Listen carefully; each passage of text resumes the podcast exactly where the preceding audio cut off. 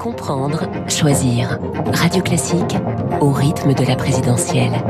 7h25. Bonjour David Doucan. Bonjour. Chef du service politique euh, du Parisien aujourd'hui en France. Alors, le président de la République a jusqu'à la première semaine de mars pour se déclarer candidat, date à laquelle le Conseil constitutionnel devra avoir reçu le consentement des candidats ayant obtenu les fameux parrainages.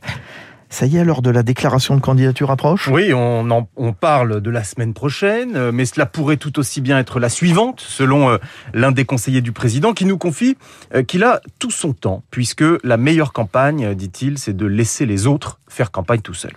Mais j'attire votre attention sur un tour de magie, celui qu'est en train de préparer Emmanuel Macron, transformer une information déjà connue en événement politique qui écrase tout. Est-ce que le président sera candidat? La réponse est oui. Tout le monde le sait. Au fond, il l'a dit euh, devant les lecteurs du Parisien le 4 janvier dernier. Pas de faux suspense, j'ai envie. Alors là, vous allez me dire, oui, mais nous attendons qu'il nous dise pourquoi.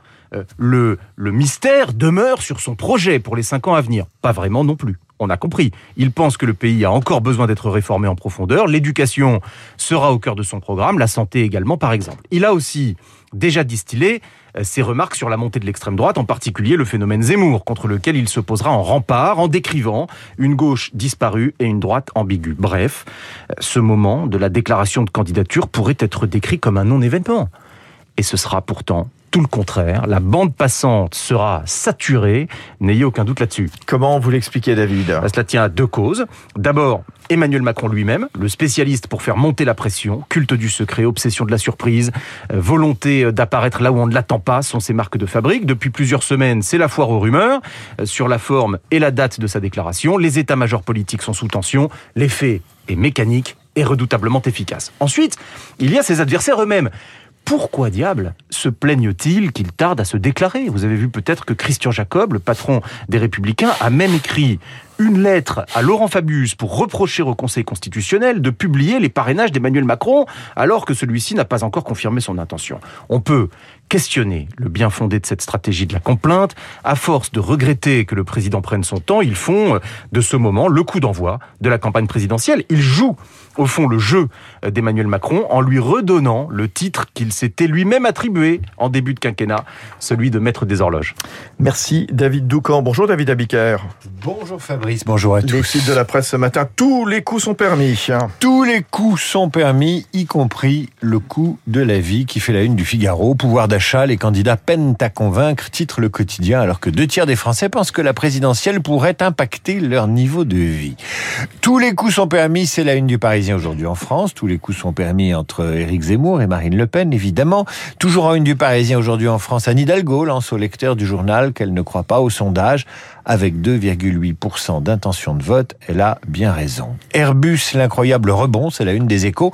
L'avionneur a réalisé le plus gros bénéfice de son histoire quand le secteur aérien est encore en crise, alors que la une de la tribune annonce une recapitalisation d'Air France KLM.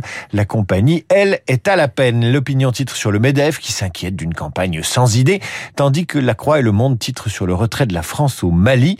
Libération s'arrête sur Vincent Bolloré qui cède ses activités africaines, lui.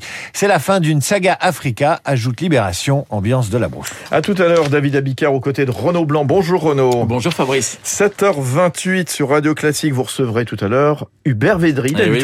l'ancien chef de la diplomatie française. Hein. Effectivement, pour parler de la fin de l'opération Barkhane, Emmanuel Macron, vous le savez, récuse l'idée d'un échec et pourtant, ça y ressemble terriblement. Qu'en pense l'ancien ministre des Affaires étrangères? Est-ce indirectement une victoire pour les djihadistes? Le Mali, mais aussi l'Ukraine, bien sûr. Hubert Védrine qui publie euh, dans la collection bouquin Une vision du monde. Hubert Védrine qui a eu comme prof à Sciences Po, figurez-vous, Raymond Barre, et qui a hésité entre le gaullisme et Mitterrand. Il sera donc mon invité à 8h15 euh, dans le studio de Radio Classique. Une demi-heure plus tard, Esprit Libre avec Alexis Brézé du Figaro et Bruno Jeudi de Paris Match. La présidentielle et le match pour la seconde place, il n'a jamais été aussi serré.